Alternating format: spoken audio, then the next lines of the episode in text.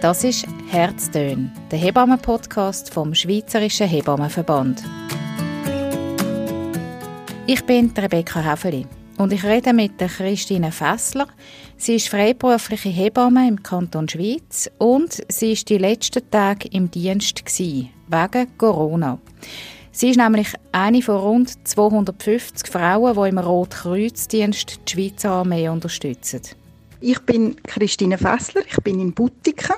Ich bin 50 Jahre alt, habe eine Familie, habe zwei fast erwachsene Söhne und bin Hausgeburtshebamme da in der Region bei mir daheim und auch noch ein bisschen erweiterten Raum. Christine, ich weiß, du bist seit 27 Jahren Hebamme, mehr als die Hälfte von deinem Leben.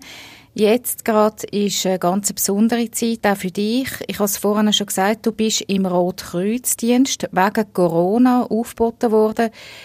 Was heißt das genau? Was ist das?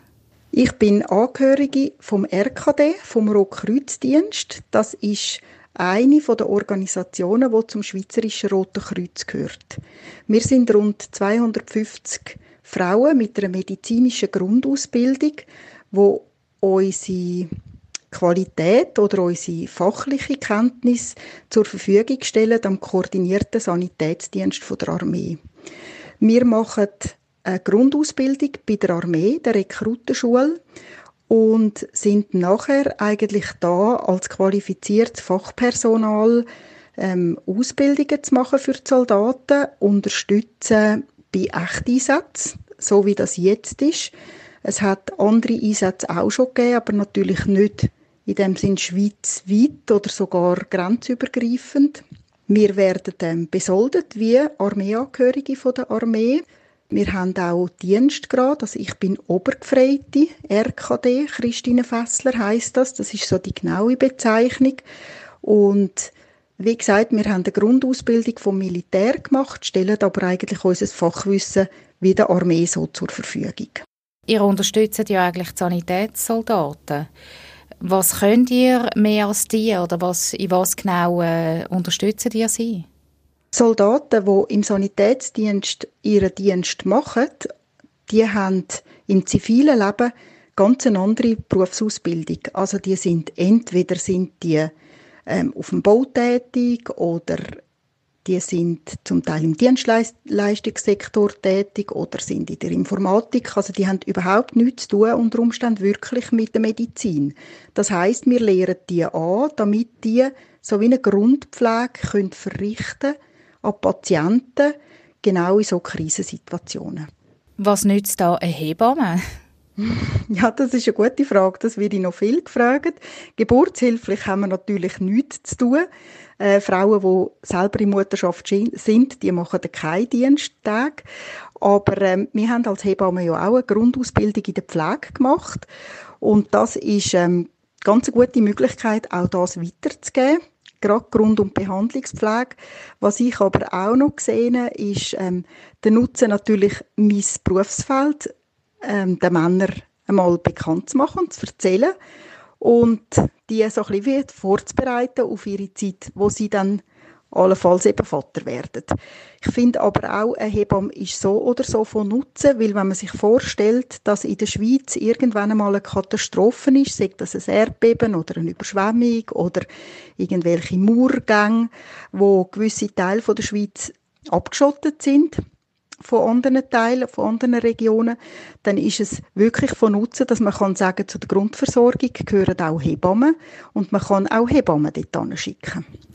Jetzt im Moment ist ein ganz anderer Fall eingetreten. Wir haben die Corona-Krise, die auch die Schweiz äh, sehr fest betrifft. Wo bist du jetzt im Dienst und was, was sind eigentlich deine Aufgaben? Ich bin aufgeboten worden vom Rotkreuzdienst ähm, auf eine Krankenabteilung von der Armee in der Ostschweiz. Das ist eine Krankenabteilung, die für Soldaten ist. Das kann man sich vorstellen wie eine grosse ähm, Hausarztpraxis mit einer ambulanten Abteilung, wo man alle Sachen untersuchen, wo eigentlich ein ziviler Arzt, ein Hausarzt auch macht. Als Beispiel zum Beispiel Ohren rausspülen oder Fußpilz behandeln oder eine Impfung machen oder irgendeinen Schnupfen bekämpfen. Wir haben aber auch eine kleine stationäre Abteilung, wo Soldaten behandelt werden, wo zum Beispiel irgendwie eine Grippe haben oder allenfalls ein Norovirus haben, wo sie in einer Kaserne. Jetzt ist es aber so, dass wir neben dem ambulanten Bereich auch eine Covid-Abteilung haben. Das heißt, so eine Station, wo du jetzt schaffst, die gibt es auch in normaler Zeit oder ist die jetzt speziell aufgebaut worden wegen Corona?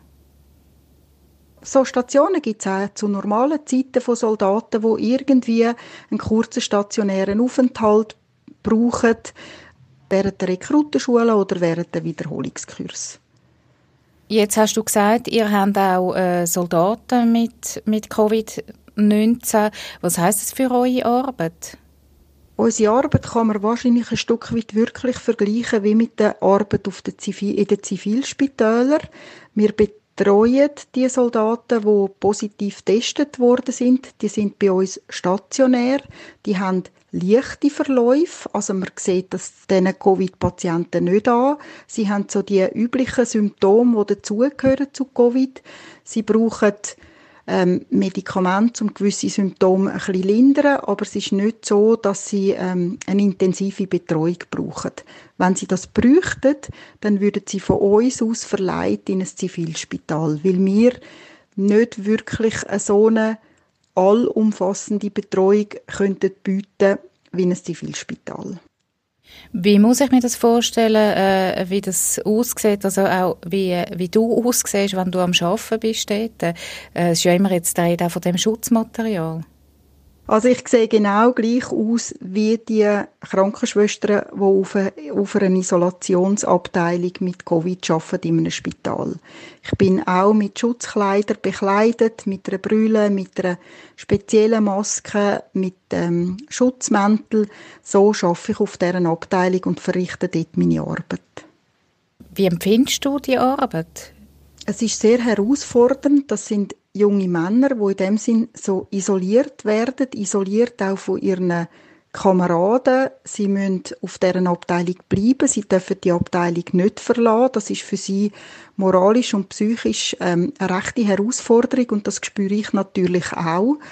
Dann ähm, hat man natürlich Angst, dass man sich selber könnte anstecken. Das ist auch etwas, wo man sich ein bisschen daran gewöhnen muss. Der Vorteil ist aber, von den Patienten, die wir betreuen, wissen wir alle, die sind positiv. Also wir schützen uns dementsprechend. Wenn ich in der Öffentlichkeit gehe posten, dann weiß ich das von niemandem und dann kann ich mich gar nicht so schützen, außer all die Verhaltensmaßnahmen, die das BAG vorschreibt. Aber wenn ich auf der Abteilung bin, dann fühle ich mich recht sicher hinter dem Schutz, den ich eigentlich mir selber gewähren kann durch die, durch die Schutzbekleidung. Du hast gesagt, das ist eine rechte Herausforderung äh, für die Männer in der Isolation. Kannst du das noch ein bisschen beschreiben, auch was da geredet wird vielleicht? Ähm, also denen, wo es gut geht, die müssen natürlich ihr, ihr Zimmer oder eben ihr Mehrbettzimmer, sie müssen das selber putzen, sie müssen ihre Better machen, sie müssen Ordnung halten. Wir instruieren sie auch, dass sie selber Blutdruck messen, selber Temperatur messen, die Sauerstoffsättigung messen, uns das auf den Zettel aufschreiben, dass wir, damit wir auch Kontrolle haben, wie es ihnen geht. Wir überprüfen die Werte, dass wir auch eingreifen können. Wir machen eine Arztvisite jeden Tag, gehen wir bei diesen Patienten vorbei, fragen auch so ein bisschen nach ihrem Wohlbefinden. Sie haben viel Post, sie kommen sehr viel Päckchen über von den Angehörigen. Das ähm, finden sie natürlich toll und das ist eine, eine gelungene Abwechslung.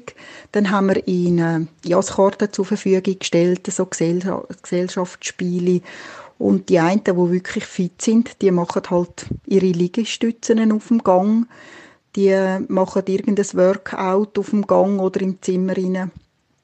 Es hat auch muslimische Angehörige, die jetzt ähm, auch darum gebeten haben, dass sie eine Möglichkeit haben zum Betten was man, was man sonst im Militär vielleicht nicht unbedingt gerade so preisgibt von sich. Also sind ganz unterschiedliche Komponenten, die da dazukommen. Für dich als äh, freiberufliche Hebamme, die vor allem Hausgeburten betreut, heißt so ein Marschbefehl ja, dass du äh, deine gewohnte Umgebung, deine Arbeit musst verlassen.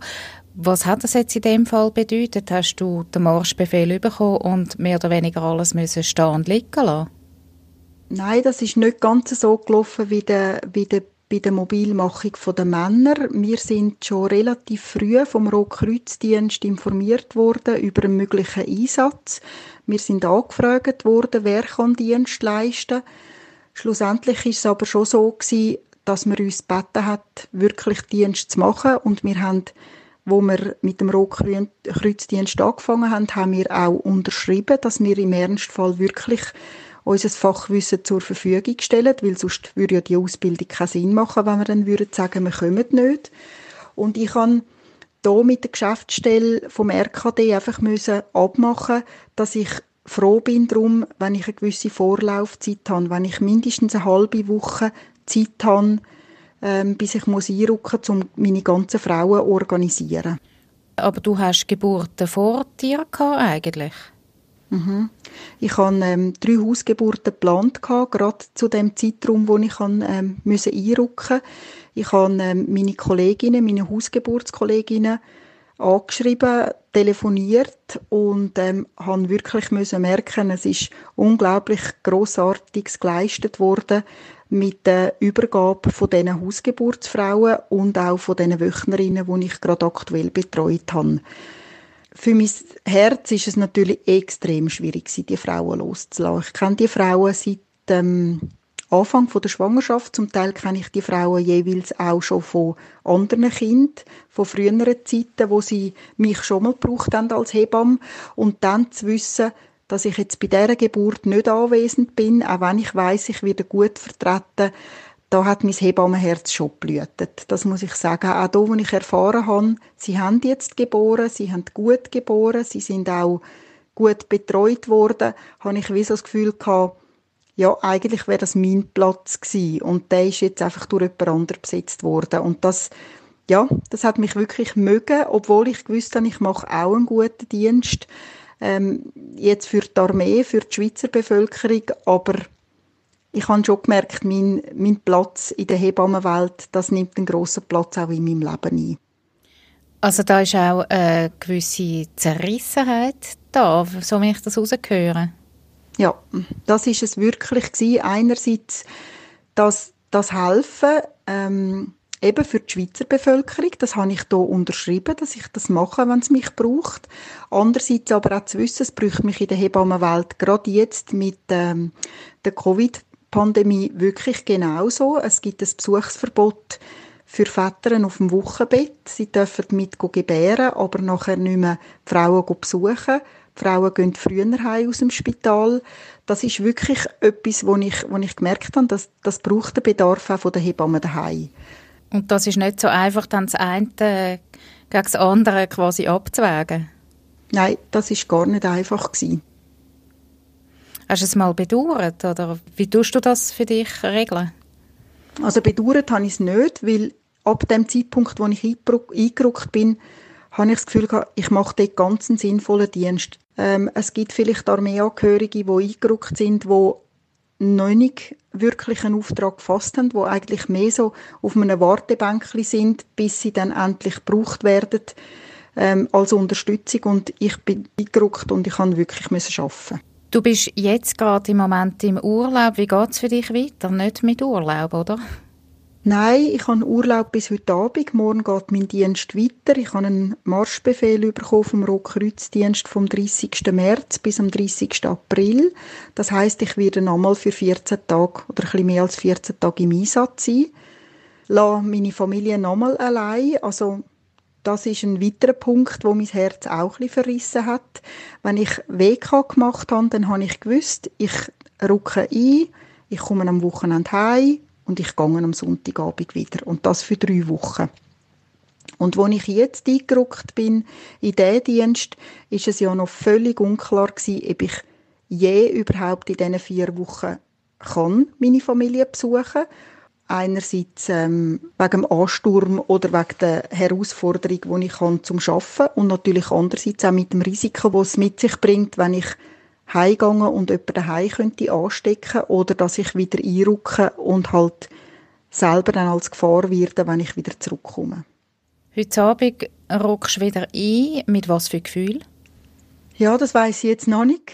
Ich kenne mich aber gut und ich weiß, ähm, es wird nicht ein einfacher Abschied sein. Äh, ich, ja, ich habe auch Heimweh nach meiner Familie, wenn ich dort bin. Das ist ganz klar, dass sie fehlen mir. Es fehlt mir mein Mann zum Austausch. Es fehlt mir der Kontakt auch zu meinen Söhnen, zu wissen, wie geht es ihnen. Sie sind beide auch am Arbeiten. Sie sind beide auch ähm, von Leuten umgeben, wo, wo gewisse Gefahren mit sich bringen, wenn man so noch im Berufsfeld steht und nicht nur Kurzarbeit hat oder Homeoffice macht. Ich kann sagen, vielleicht zu den, zu den Männern, die früher in den Krieg eingerückt sind, haben wir heute ähm, gute soziale Netzwerke. Wir haben ähm, Handys, wir haben ähm, WhatsApp, wir können telefonieren, wir müssen nicht mit dem Münzautomat einfach irgendwo telefonieren und eine Warteschlange haben hinten dran von anderen, die auch noch telefonieren wollen. Das hat es ganz sicher vereinfacht. Also man kann ja in Kontakt bleiben, auch wenn man sich physisch nicht immer gerade sieht.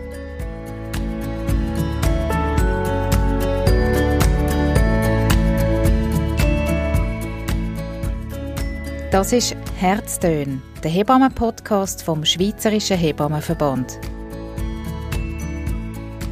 bald mit neuen Aktualitäten rund um Hebammen und um Geburten.